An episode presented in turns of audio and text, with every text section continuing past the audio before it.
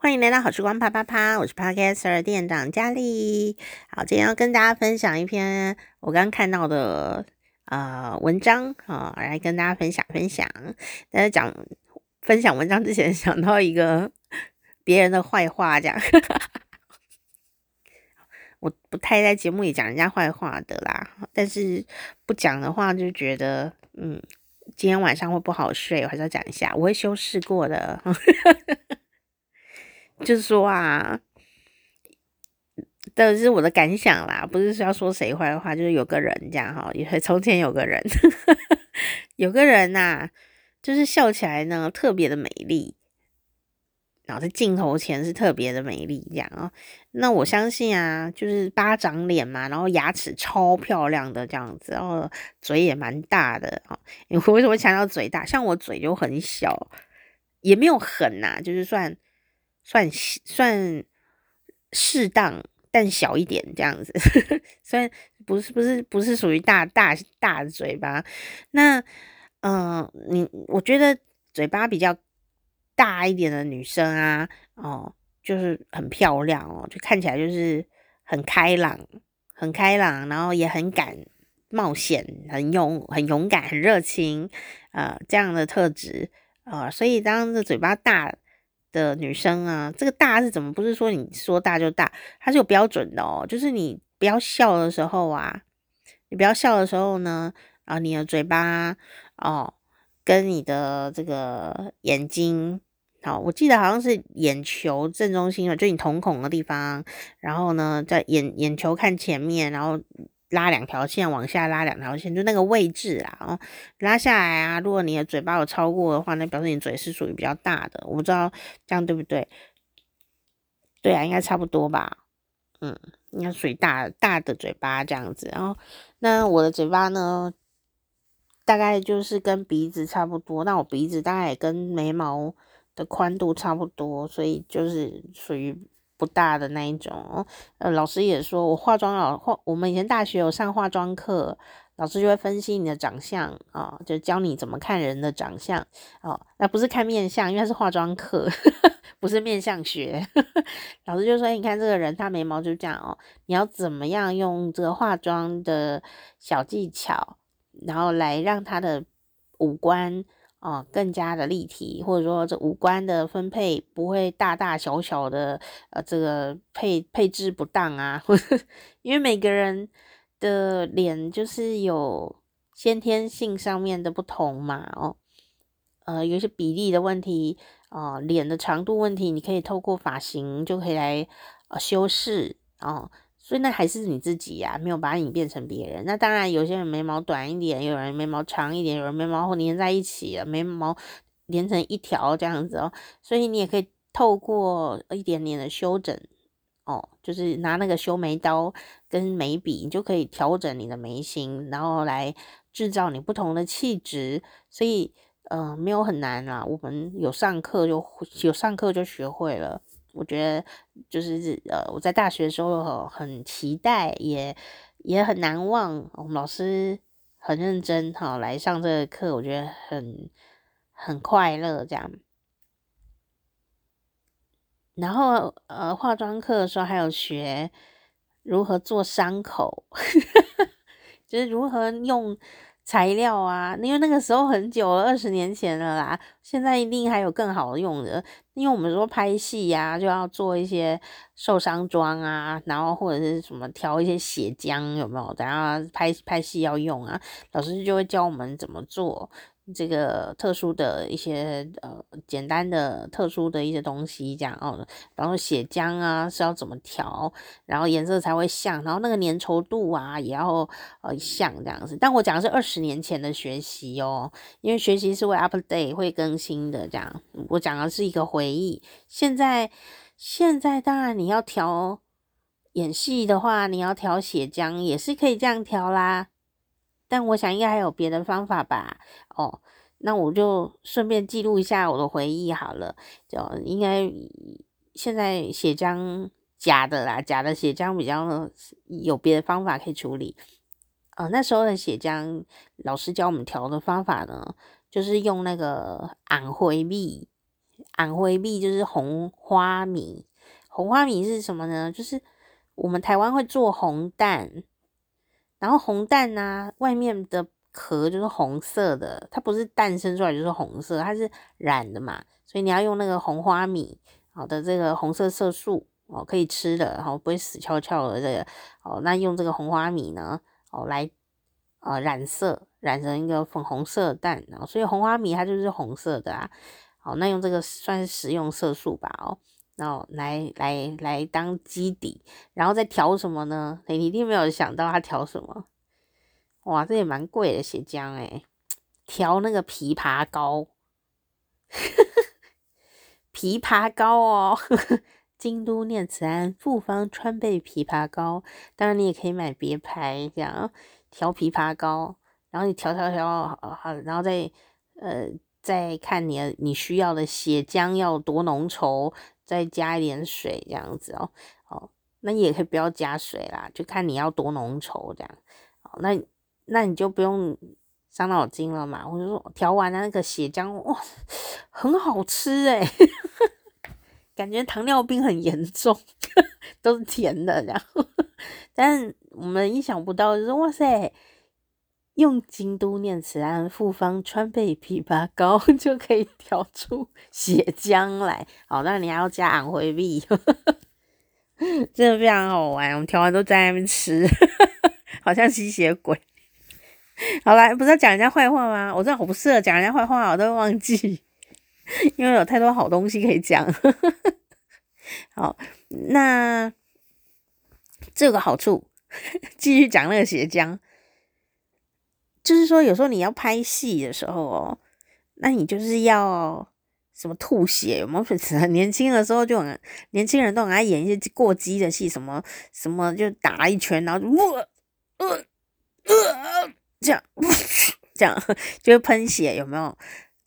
那那那个时候你那个血浆就是要含在嘴里的啊，然后就吐出来。所以那个血浆如果不安全不能吃，你这样含在嘴里就是会有危险的，你可能不小心喝下去，或者是多少都会都会喝下去嘛。哦，哦，所以你那个血浆就是要安全含在嘴里是可食用的，那是最重要。所以你不一定要用那个枇杷膏加回避啊，你你用别的也可以，可是你要注意那个是不可以吃的。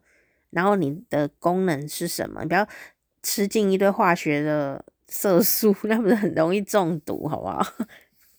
所以这就是为什么老师会教我们调一个食用血浆，就是真的很爱喷血啦。年轻的时候做那个剧本的时候啊，演那个戏就是老是。要拍一些就是比较过激一点的，呃，怎么打架啊、灵异的啦，然后大家都会流血嘛，哦，一定会流血，因为流血感觉是比较比较威这样子，比较厉害一点这样，比较有一种叛逆性啊，一种特色这样的，记忆点也是比较高一点的，所以就常常在流血这样，哦，然后。我为什么讲这个啊？其实我一开始是想说，不是说要分享好文章吗？好文章在哪里？好，我先讲完别人的坏话。我要讲的事情是啊，就这个有一个女生哦，她真的很漂亮，然后呢，嘴巴呃属于比较大的那种。可是因为她呢，嘴巴大的人不要觉得自卑、难过什么，觉得冷哦。嘴巴大呢，只要你表情是适当的，就会非常漂亮。什么叫表情适当呢？嘴巴大的人呐、啊，笑起来的时候特别漂亮，而且还显脸小，就是显得你的脸特别的小。好，那但你要笑哦，你要认真笑，笑的那个嘴角都是往上的，你不要笑一个嘴角往下，不然就是笑一个嘴角拉平，那就不好看。因为不管你嘴大嘴小，笑起来的表情就是嘴角要往上。哦，往上你就会看起来就是啊、哦，这个很甜美哦，很好看啊、不管你嘴型是什么，都是一样的，角度是重点哦。好、哦，那你说老师，我要露七颗牙齿吗？其实那当然是一个拍照的好看，可是我都没有七颗牙齿啊，我牙齿就是有缺呀、因为我天生就少根筋，我妈妈讲天生少根筋啊，所以我怎么笑都不可能有一个整排的牙齿，什么七颗的，我七颗都露到臼齿了啦，就是这样，我天生就是没有牙根啊。但你也不用把我想得很夸张，就是有几颗牙齿，它就是没有长出牙齿来，就是天生的这样。我们家有遗传哦，所以我就有一颗小虎牙，然后呃，还有一些不知道去哪了的牙齿，这样子没有拔哦，就是天生的。所以我就呃，有时候看到那个牙齿啊，笑起来很漂亮的女生啊，我就会觉得说，天啊，好漂亮哦。啊，当然牙齿漂亮，你就配合笑的时候就特别漂亮，然后又配合她嘴巴蛮大的时候，我就觉得太漂亮了，这样，所以他整个就是齿如边贝啊，然后牙齿笑起来，而且那个笑都有练过的时候，那就真的是一笑就是倾城这样的，然后觉得很啊、呃、很甜美啊，但人却很机车啦，人就是机机车车的，我看他就。假假的这样子，就是当然这样讲他不公平，因为我跟他不熟哦。但我就是以一个不熟的人的角度 来看，他就觉得他很假。也许熟了会有变化，但我觉得我应该没有什么机会跟他熟，所以我就一直停留在我是一个呃，也许就是路人甲呃的角度，或或者是一个观众，观众因为看电视会看到他，就看观众的一个角度这样子啊。就觉得，嗯，他的广告一出来就笑得很灿烂。我有用这个，我就赶快把它切掉，这样。不知道为什么，哎，就是他连讲话声音听起来都是假的。我觉得他没有掌握到如何正常讲话的要诀，偏偏他声音是好听的，可是因为他的那个语气就是很假，所以我就觉得很不想听。真的就是。有一些人讲话没有那么的流利，也没有那么甜美，哦，甚至也不知道怎么控制声音表情，这些他都没有。可是他却有一个让我听不下去的频率，真的是很惨惨惨烈啊！哦，但但但是他真的是蛮漂亮的，这样。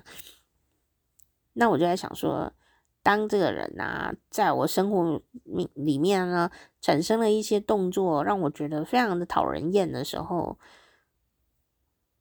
我会不会折服于她的美丽而多让她几分呢？就是因为人都是人，每个不是男人，女人也是，就是有一个人长得很好看呢，然后又很体面，那你其实对他的宽容度都会高很多。真的是人帅真好人丑性骚扰，就是这种 感觉。那我就在想说，我会不会有机会哦？啊，不是，是一定有机会遇到他。我会不会啊？看到他的时候就觉得说，啊，其实他也没那么讨厌啦，他只是比较假而已，或是什么？会不会折服于他的美貌？说，哎呀，你看他笑起来多么美啊！啊，就原谅他吧，这样。但我后来想到一件事，就是我想要录下来的重点，就是我猜我们都会戴口罩，虽然现在可以不要戴了，但我想很多人还是会第一时间还是会戴着口罩。所以如果戴了口罩的话，他的笑容就毫无用武之地耶耶，yeah, 这样子。我就我就想说，不是幸灾乐祸哦，我是想说。这个人呢、很有趣耶，他平常啊，我们平常人，我们台湾戴口罩戴了三年嘛，最近呢就是解封了嘛，大家都可以不要戴口罩，或可以戴口罩，你自己决定了，没有人管你耶，这样，很多人大家都是呃就不用戴，可是我我发现大家还是有戴着，这样，大家就是比较自由透气，但是大部分的时间还是戴着的，我发现的啦，哈，然后。就有一个好笑的现象啊、就说，诶，口罩拿下来了，好多人我都不认识。你有这个现象吗？我觉得今天好像没有办法分分分享那一篇好文了。好啦，好文再见哦，下次再分享。我我觉得口罩最近刚拿下来说，我有好多这个疫情期间认识的朋友。我都不知道他长什么样子诶、我明明跟他很熟，我每天都跟他讲话，然后他觉得啊好啊，嘿嘿嘿，然后因为口罩可以拿下来嘛，所以他们有时候就会拿下来喘口气的时候，我都一直傻眼看他说，这人是谁？这人是谁？这些人包括什么呢？包括每天跟我聊天的，你们都知道了，就是早餐店的老板娘。然后呢，还有包括谁？包括我中医，我每去年每一个礼拜都看他聊天，聊得很开心啊。他口罩拿下来。偷偷喝一下咖啡的时候，我想这人谁呀？而且啊，很奇怪耶。之前呢，去年吧，我们是去上班的时候，嗯，我们家的警卫大哥就会说，嗯，你有没有发现啊？戴口罩也蛮好的。我说对啊，我也这样想。对，虽然戴口罩有的时候会很闷很热这样，但戴口罩的话就。可以不用打扮呐、啊，就可以出去了，这样子又不用化妆了，耶耶耶，这样。然后就我们警卫大哥就说：“你知道吗？戴有个研究说啊，其实戴口罩啊可以让世界更美好，因为呢每个人戴了口罩都会变漂亮。”我想哪有可能啊？就每个人都集中在下半脸吗？这样子还是怎么样？还是怎么了这样？我就不相信。我不相信，他说真的，有研究说戴了口罩，大部分的人啊都会变得更好看。我想说有吗？会吗？这样，我还不信哦。这几天我信了，我信了啦。就是可能戴着口，也不是说那个人拿下来很丑或怎么样，就是说口罩拿下来的时候。我们会关注到了脸的东西，关注的比较多，所以你对美的评判呢，就会变得很多元，很多元，甚至说你对他长得好不好看的评判，可能是看整个脸给你的。感觉，比方说他的构图怎么样？刚刚讲了，一开始讲的那个脸的构图啊，啊，行距有没有？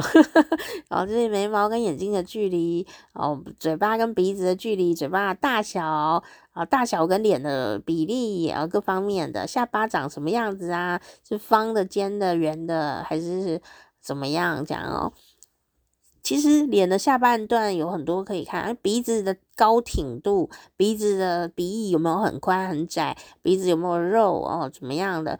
呃，脸颊是呃蓬的还是脸颊是扁的，还是脸颊是凹的？就很多东西在那里可以让你参考判断啊，你主观的美感是什么？这样，但是戴口罩的时候呢，就向前行，人生多么快乐。戴口罩向前行，人生多么快乐。然后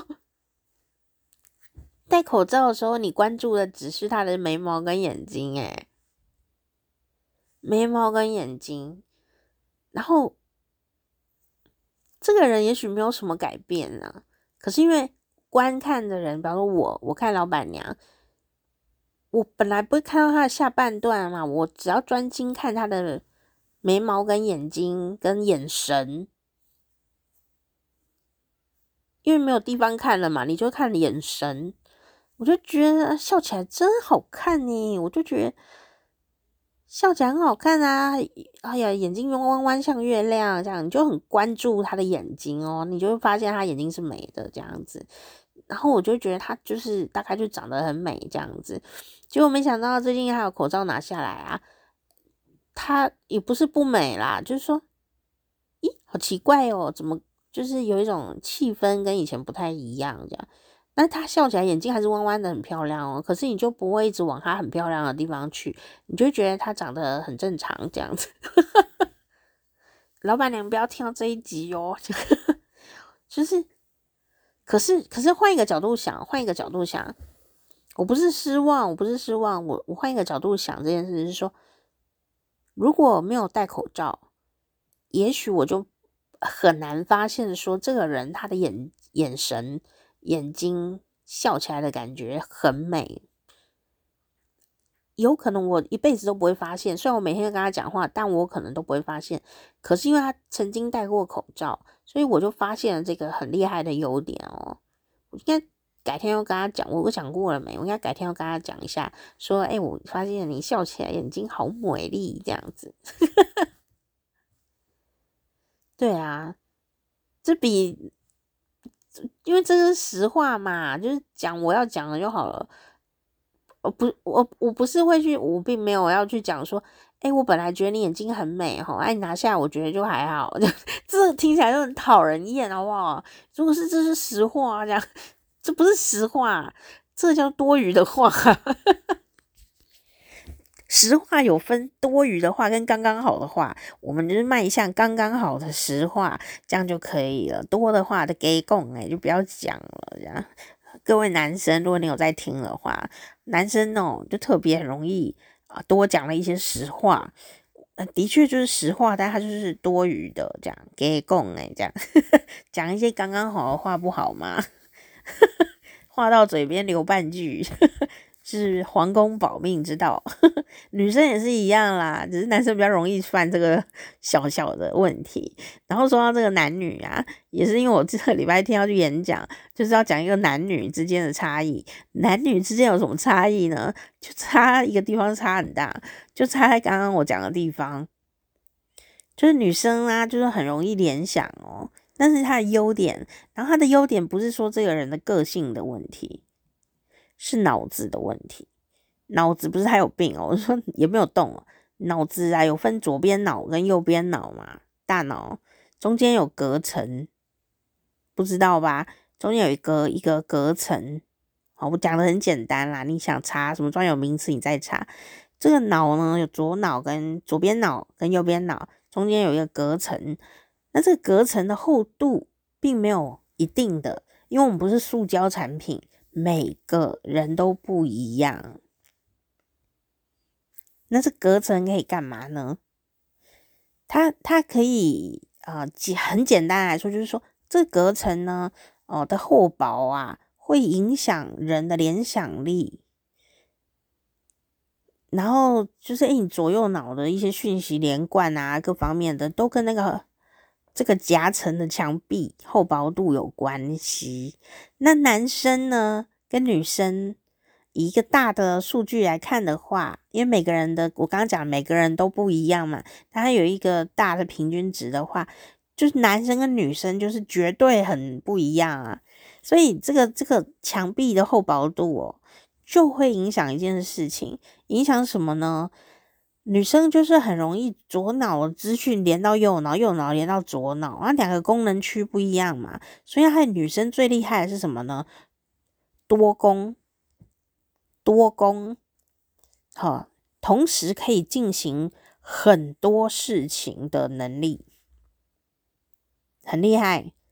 女生就是可以一边讲电话一边炒菜，然后一边煮汤一边骂小孩，就是只有女生做得到啊，强。然后呢，男生就是不太能这样子。男生除除非他就是很厉害的，对这个是熟到爆了，不用不用动脑还是怎么样。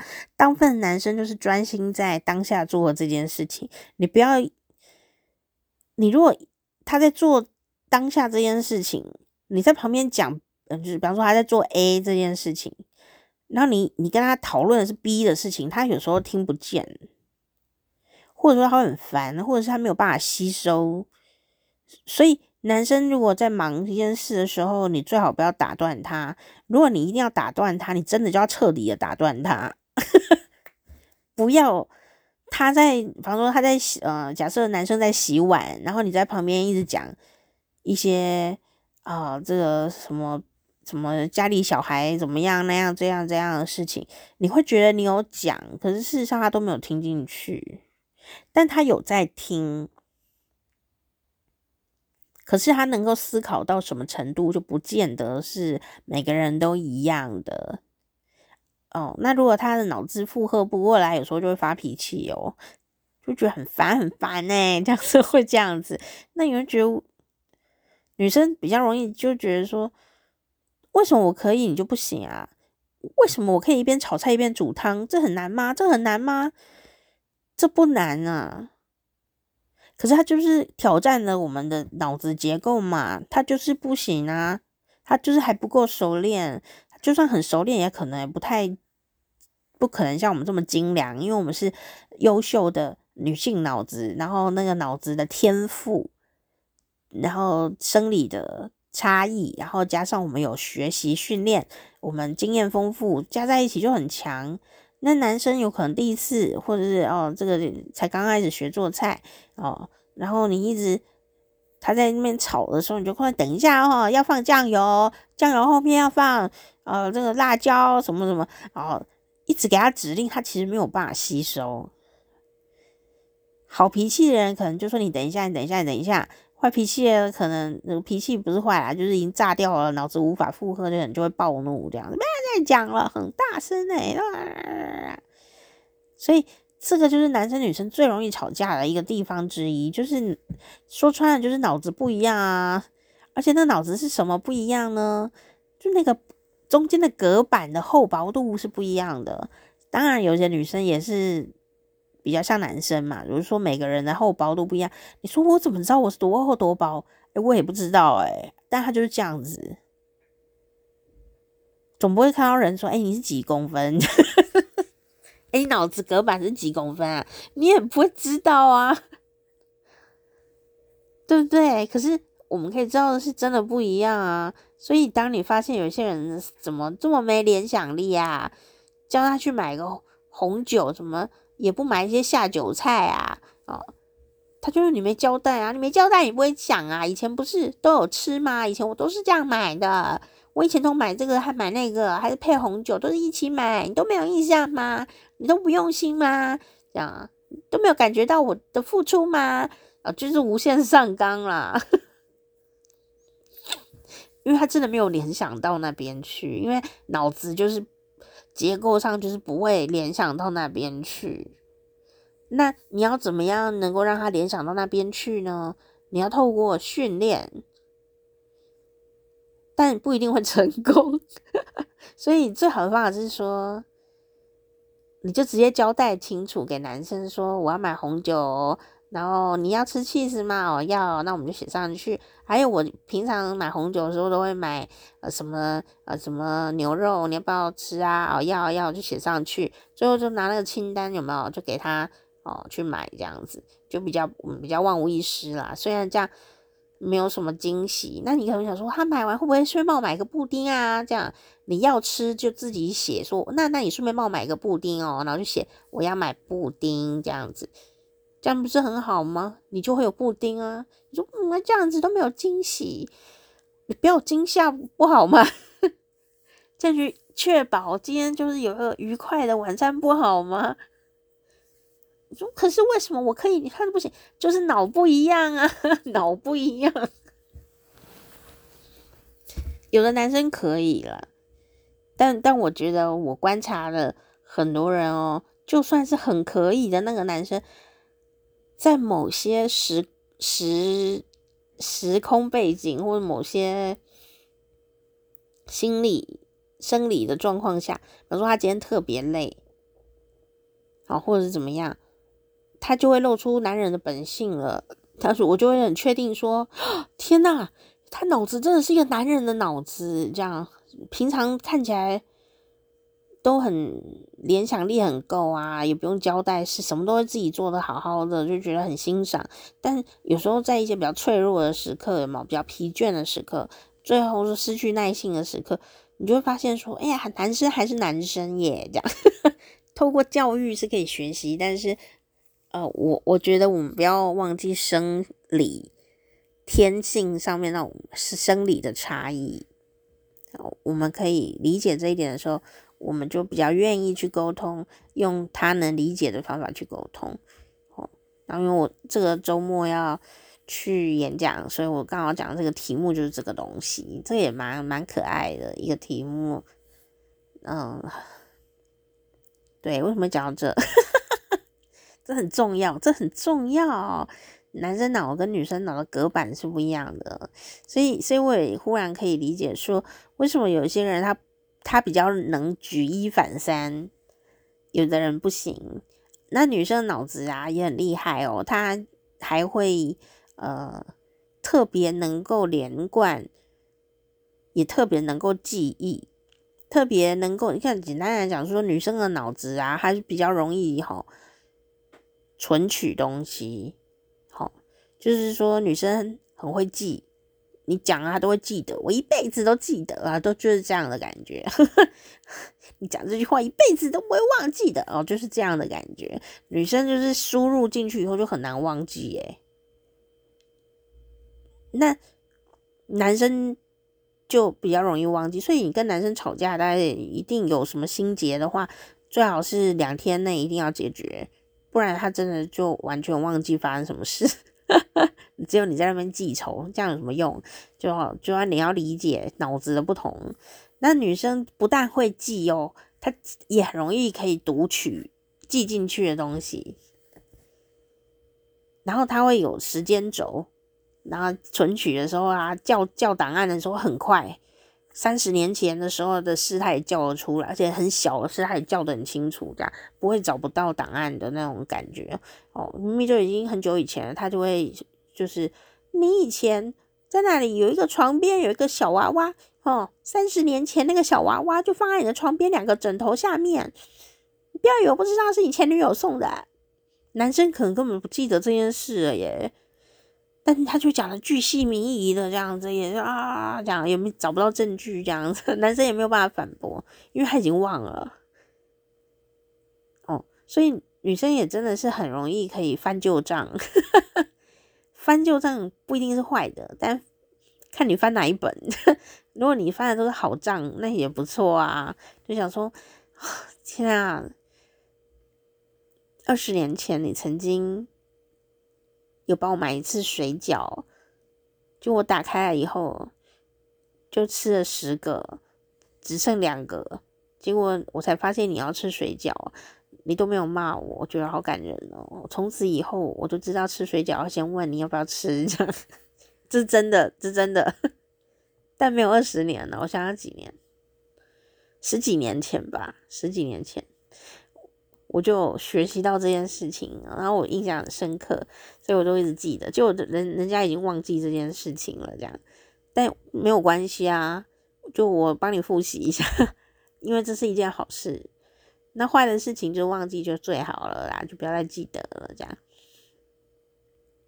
对啊，就是讲这个很好玩，男生女生真的还蛮好笑的，而且最近有很多类似的书，都国外的，国外的已经翻译成中文了，有兴趣你们都可以找找看，就是脑科学，这不是心理学哦，是脑科学，男生脑跟女生脑有什么不一样？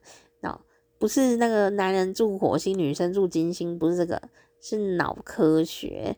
哦，那当然呢，他们有一些内容也是可以互相呼应啦。但是你如果说这是男人跟女人的个性的话，我可能会觉得不以为然，因为我都觉得我应该就是已经训练有素了，我应该可以很中性。我觉得最美好的一个最能沟通。世界的能力的一个，脑袋状态应该就是中性吧，因为你就是可以理解呃彼此的不同，然后你也可以用彼此能够嗯沟通的语语法来说话，这样。但是毕竟不可能这么理想嘛，对不对？所以。所以就是还是有男性跟女性的脑袋，那这个男性的脑袋不见得长在男性的身上哦。我指的是男性脑袋哦，不是男性的身体里面有男性脑袋。所以有些女生也会比较闷。这个 man 不是指他的气质哦，就是说他脑袋的长相就是比较像男生这样子。主要说那个隔板，他就是跟男生一样的哦。那他就跟别的女生比较不一样，这样子，就脑袋的中间的一个隔膜这样子。好，所以我觉得这个是挺好玩的，你们有兴趣可以找找看。不过啊，我本来演讲的时候啊，我也我的对象是大学同学嘛，哦，他们都非常的努力，那个放假天都很认真在听演讲哦。那这个单位我的演讲已经讲了很多年了啊。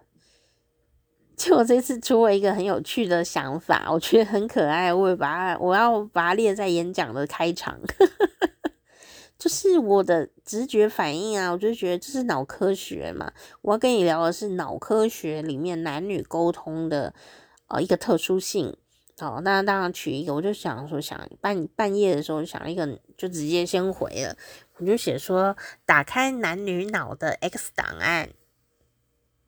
就是男男生脑跟女生脑嘛，所以我就写打开男女脑的 X 档案这样子，哦，后面是什么什么沟通什么什么东西这样子，结果没想到啊，大家讨论的时候，因为我我没有讨论嘛，哦，那大家在讨论的时候呢，就说了一句话，就说不知道谁说的，就说听起来很恐怖诶，感觉很血腥，然后。当然是后来主办单位跟我说的啦，我欣然接受了。我是觉得有点可爱，说听起来很血腥诶，就好像把脑切开这样子，那应该是就是很恐怖，很像电锯杀人狂还是什么的这样啊？因为他觉得把脑子切开了，打开男女，我不是写切开男女脑，我是写打开男女脑。他可能就直接想到就是这种恐怖片啊，脑子被打开了，这样哦，好恐怖。然后我就觉得忽然觉得很好笑哦，然后然后这个主办单位就说啊，因为有同学哦，就想到了血腥的感觉，觉得很害怕啦，所以呢，我们就改了一个名字哦。但其实内容是一样的，我我是无所谓啦，因为重点是内容嘛，对不对？我就觉得没关系。但我是想说，哇，真的很有趣耶。当然，我我们讲男女脑子，这也是事实，就是这样讲嘛。因为脑科学不讲脑子，不知道讲什么。哎、可是我因为我一开始就接触这个东西，所以我就不会去想到那种把脑子切开这一类。因为因为我们不会把脑子切开，我不是外科。但是这个同学他就直接想到了这个血腥画面的感觉，我也觉得蛮可爱的。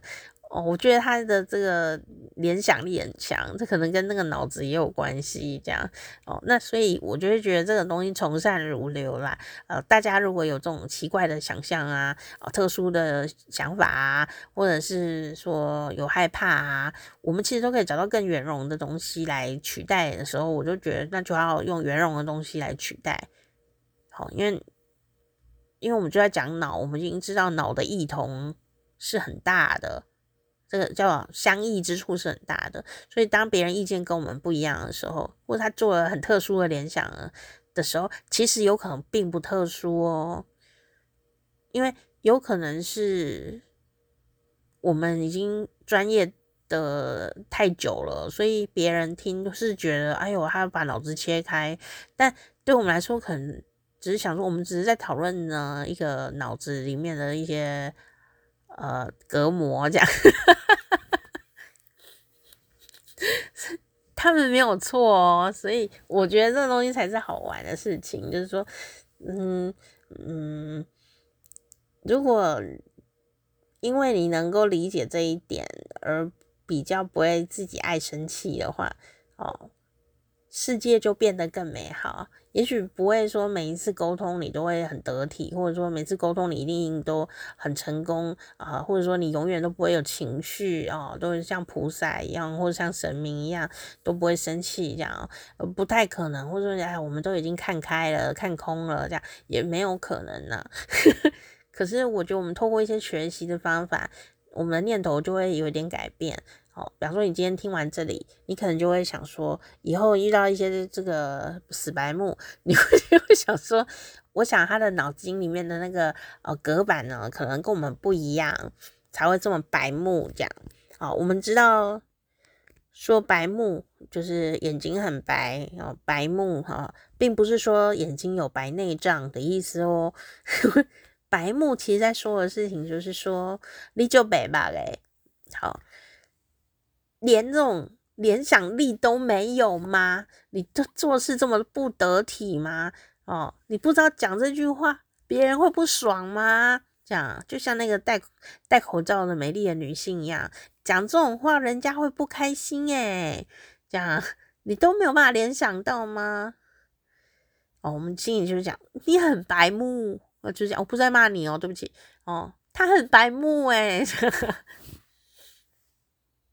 以后你知道了，你主要被白目的人惹毛，你就不要再花力气生自己的气了。什么意思呢？就没有我在生他的气啊！我说对呀、啊，你就是花你的力气在生他的气，为什么要花自己的力气生他的气？他就是脑子的隔板跟我们不一样，我们联想得到，他就联想不到啊。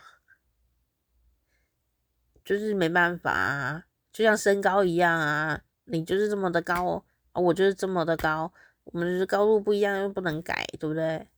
身高还算可以改的诶，身高还可以什么运动啊，多吃营养啊，某个时段里面你还可以长高一点点，对不对？脑子的隔板，你现在才第一天听到，你怎么改啊？很难呢，对吧？所以呢，我现在慢慢学，觉得说，人家说那个修行哦，就越越来越不会生气这样子，不是因为他在忍耐，一开始可能是忍耐啊，就是哦忍忍得住不要发怒，像我前几天开会啊，我就很忍住，忍住不要呃乱讲话哦，我就觉得我我就是正在修行啊。忍住，不要讲一些废话，也是一个修行啊。忍住，不要讲白目话，也是一个修行啊。就是维维修，这样维修，这样。那那要怎样变得不会生气呢？我想，那不是说在那边忍耐就可以的。我觉得那就是你对这个世界的了解又多了一些，又多了一些，又多了一些。又多了很多很多的些，你懂的事情越来越多了，你看事情的角度就会有点不太一样，并不是说一定就是呃不在乎哦，像我也是很在乎啊，哦，但我会想到更后面的事情，你看联想力来了吧？联想力，假如有个人呐、就是你看这个人真的长得很漂亮，但是很讨厌哦，那怎么办？我可不可以当场表他啊？哦。也可以啊，可是问题是，我分析了他的整个背景之后，发现我如果表他哦，他可能也不会怎么样诶，他可能还会找人来弄我，为什么？或者是或者是他找不到人来弄我，但他可能会找人呢去弄那个主办单位，或是下一次又弄得更难看，那我就会觉得说，那就没有必要，所以我是发挥我的联想力。想到未来的事情，然后用未来的可能来劝告现在自己说：不要乱讲话，嘴巴闭闭，这样。所以这就是需要联想力。然后为什么会联想到未来有可能这样？因为我看过，在哪里呢？电视里面，有没有？你就是啊，哈？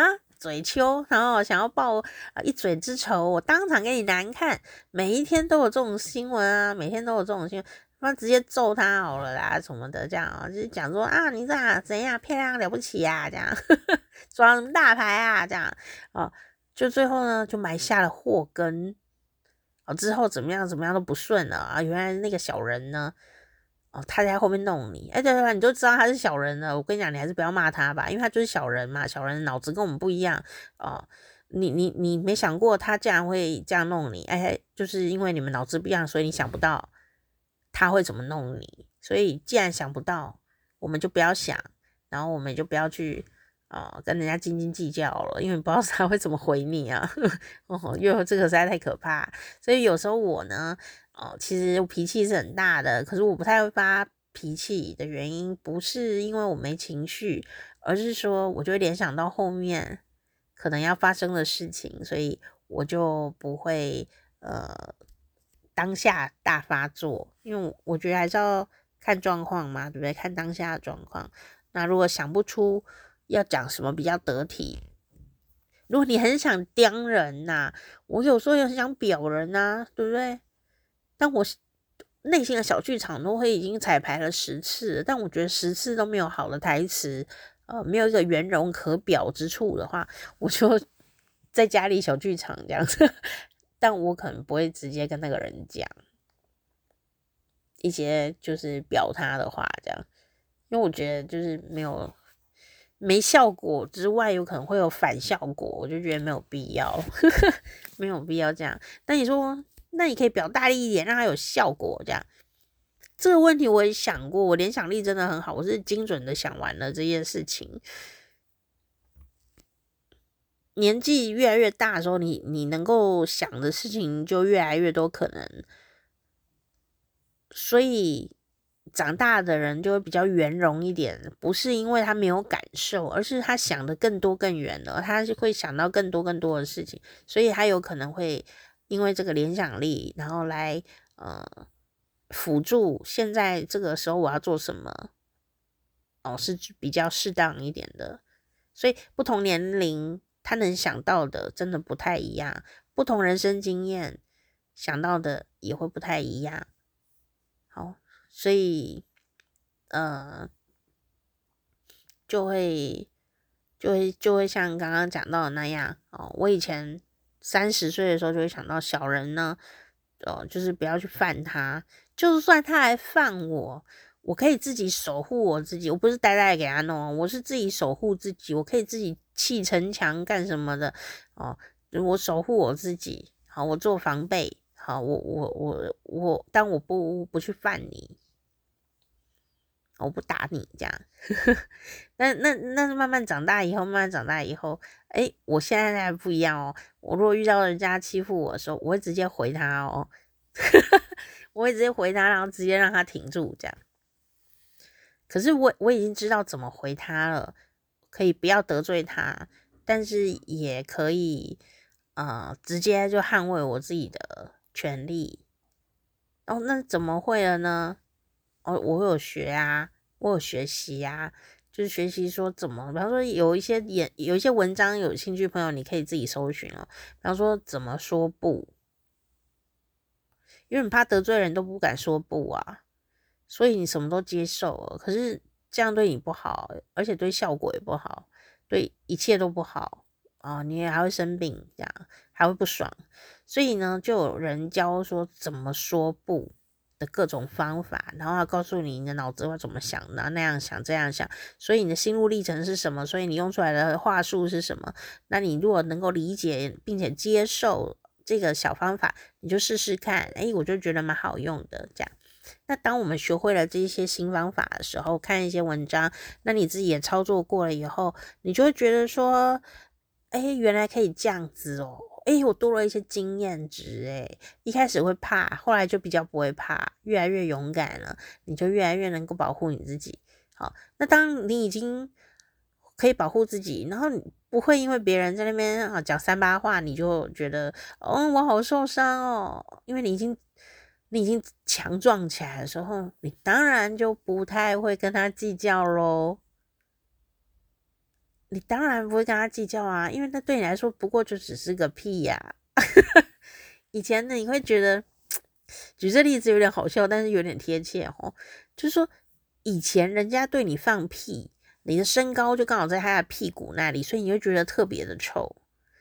那因为你现在呢，学了很多东西呀、然后知识广博，认识的人也多，看的故事多，哦，听了 podcast 听了很多。哇，你的这个心灵成长就慢慢的长高了，视野就不一样了。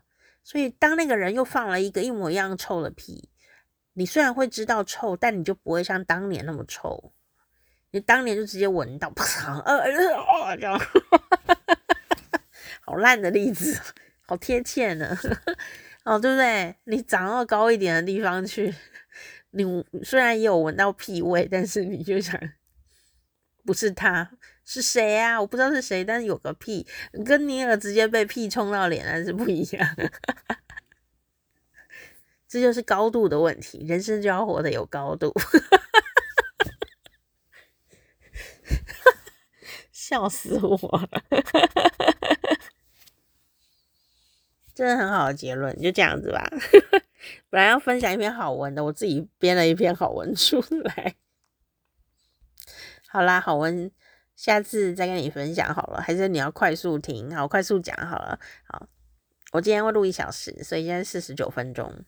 话说呢，我刚刚看到一篇文章哦，啊、我呢，呃，我不是我不是村上春树的粉丝，但我还蛮欣赏他的一些生活的哲学跟态度。特别是他很坚毅、很坚持的某些事情，我觉得很欣赏。那今天没有要跟你分享村上春树啊，他呃怎么写文章的那个，另外可以再讲，或你自己也可以查查看哈。但是呢，我就看到一篇文章写说，村上春树啊有五个呃五个很有趣的一些生活的呃模式哦，是什么呢？有五个生活的坚持。那第一个呢，就是家里没电视，那当然他一定买得起啊，但他没有呃呃去使用它。好，然后再来就是早睡早起，工作不拖拉，他他是一个不会拖延时间的人，哦，这个很厉害。哦，他早上四五点就起来，然后晚上九点就睡觉，我很准时诶。哦，然后他。都已经可以不要用闹钟了。那如果他要写小说的话呢，就是凌晨四点起床，然后吃早餐、泡咖啡、呃，吃点心，哦、呃，立刻就会开始工作哦、呃。重点就是呢，马上进入工作状态，不拖拖拉拉。马上进入工作状态有多难，你知道吗？就你早上吃完了以后哦，你就立刻工作，不要在那边摸摸摸啊，再看一下手机，嗯，滑一下，嗯啊，再来工作哦，没有，立刻工作这样。然后他就呃这种习惯呢，就重复，就很像一种催眠术哦，你就会很容易呢把这样的一个重复的生活坚持的很久很久哦哦，那这就是他的一个第一个，就早睡早起，工作不拖拉。然后第二个呢，就是他坚持跑步，他甚至还出过跑步的书，好、哦，然后享受安静的幸福哦。三十三岁的时候他就开始跑步哦。啊，写作五六个小时，然后就呃跑十公里。哦，所以呢，后来有改，还改成呃早上，因为他四点就起床了嘛，哦，早上九点到十点跑步哦，或者是工作完跑步啊，哦，跑一小时，好，那啊，呃，这个本来他一天要抽六十支烟，不是哇，抽那么多。他已经戒掉了，然后呢，啊，本来肚子有一些肉，他也肚子也肉也没有了，这样。然后他曾经还跟作家讲说，年轻一辈的作家讲说，作家如果有赘肉就完了。啊，其实他觉得说，这不是说胖的人不能写作，他的意思是说，如果你是一个职业的小说家，就是以小说要赚钱的人来说，头脑。跟健康都是一样重要的，都需要健康啊、哦！我觉得这句话说的很棒哦。那他觉得，呃，跑步是最省钱的，只要买好的一个跑步鞋，你就可以去跑了，对不对？那鞋子还是蛮重要的啦。那他也觉得他可以在跑步当中感受到很安静的幸福感，然后就只有听到自己的呃呼吸。呃，越来越整齐，越来越整齐，越来越整齐，这样。他说，如果呢，在长跑当中哦，有需要战胜的对手，那便是过去的自己。我也这么觉得诶，在打扫的时候，如果觉得有什么人需要战胜，那就是过去的自己。所以我最近都在跟自己的以前对话跟对战，这样。第三个就是好好吃饭。啊，讲求新鲜啊，这个吃好的东西，好好吃，然后这很重要。哦，是日本还有读者哦，成立村上春树厨房。阅读同好会这样，还出了村上食谱，但事实上他吃东西很清淡，然后都吃一些很新鲜的东西哦。呃，他就以蔬菜为主哦，蛋白质只吃鱼，然后呢，呃，不太喜欢吃肉的人啊，那饭也吃的少了，酒也喝的少了，天然材质的调味品，甜的东西他都不喜欢吃哦。他是这样的一个人，听起来很无聊，对吗？但我现在也快要变成这样子了啦。身体很健康的感觉，很轻盈的感觉，脑子就会很清醒啊。然后第四个呢，就是他常常去旅行啊，沉浸在观察的乐趣。不过他很妙哦，他很喜欢旅行哦，但他不用照相机，也不用手机哦，他就是不要在那边拍来拍去的。他应该要，他觉得他应该要把形形色色的东西立刻感觉，立刻存在脑子里，不是存在手机记忆体里面。此刻的情景，此刻的气氛，氛围是如何？味道、气味，闻起来是如何？吃起来如何？声音如何？清清晰晰的记在脑子里面。到时候他要用写小说，他就可以用出来。哦，这样他很有好奇心，但他就不太拍照，因为拍照会让我们不专心。你有没有这种拍完照以后回家，呃，然后？有一天那个脸书回顾啊，你就会想说，哎，我吃过这家哦，哎，原来我去过这里哦，哎，这哪里啊？这样 就是，但你明明就有拍照啊，这样就有点可惜，对不对啊？好，但那也没有绝对啦，这只是村上春树自己的习惯。那第五个呢，就是认真独处，创造每天珍贵的一小时。好，那这个珍贵一小时就是给自己的。啊、一个重要的时间，好、呃，他觉得生活是自己的事，哦，那与人相处的最佳哲学就是不相处，他不相处就是不相处到什么呢？没电视，因为电视里的人也是在跟你相处，然后他就写作，那其他的时间他都是给自己的，呃。培养自己的兴趣啊，画画啦，读书啦，听音乐啦，学习一个技巧啊，啊，一种艺术啊，啊，或者是学习，比方说，呃，把自己喜欢的英文小说翻成日语好不好呢？他就可以来练习这件事情。哦，那呃，他觉得一天啊，呃，有一个小时。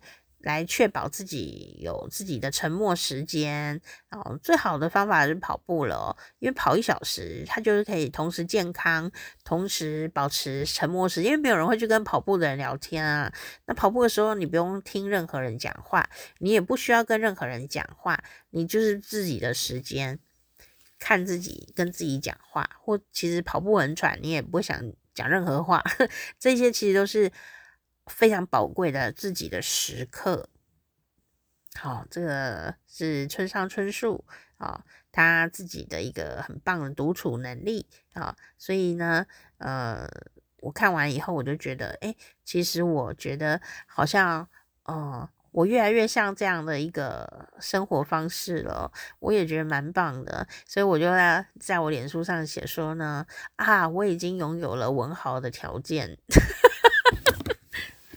我还有三三岛由纪夫的一些个性条件，但但我我不想拥有他们的缺点哎，哦，那但重点都不是那个啦，要当文豪还是要写出东西来，哦，是啊，就是这样子。不管怎么说，村上春树说，不管怎么说，我都认为自己的感受才是正确的。不管别人怎么看，我绝对不会打乱自己的节奏。喜欢的事情。自然可以坚持，不喜欢的事情怎么也长久不了。这就是他的坚持多年的一些很特别的特色生活。你可以不看村上春树的文章，不过我觉得他的这个人，真还蛮值得我们可以思考啊、研究一下的。好，希望你也可以过一些轻巧的生活，特别是呢。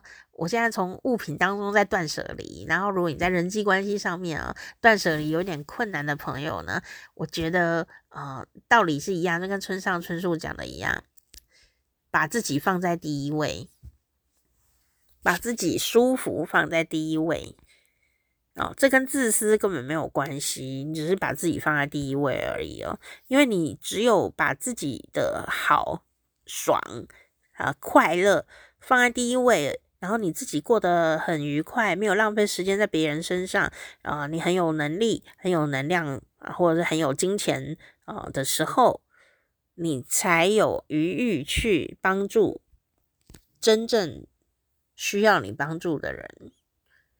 真正需要你关心的人，真正想跟你好好吃饭，你也想跟他吃饭的人，我们的体力跟时间跟金钱都很有限，所以如果你没有办法先为自己存好这些东西的话，一直分给一些不该给的人，那就浪费钱、浪费生命、浪费你的情感啊，就很可惜。所以呢，呃，断舍离就是这种概念吧，留下你真正要的东西，留下你。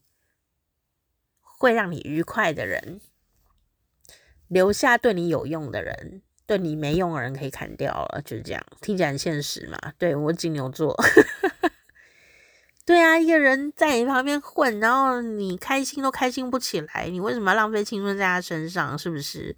是不是？人家村上春树都一个人，他都不跟人相处了啦，跟自己喜欢的人事物相处吧，就是最简单的事情。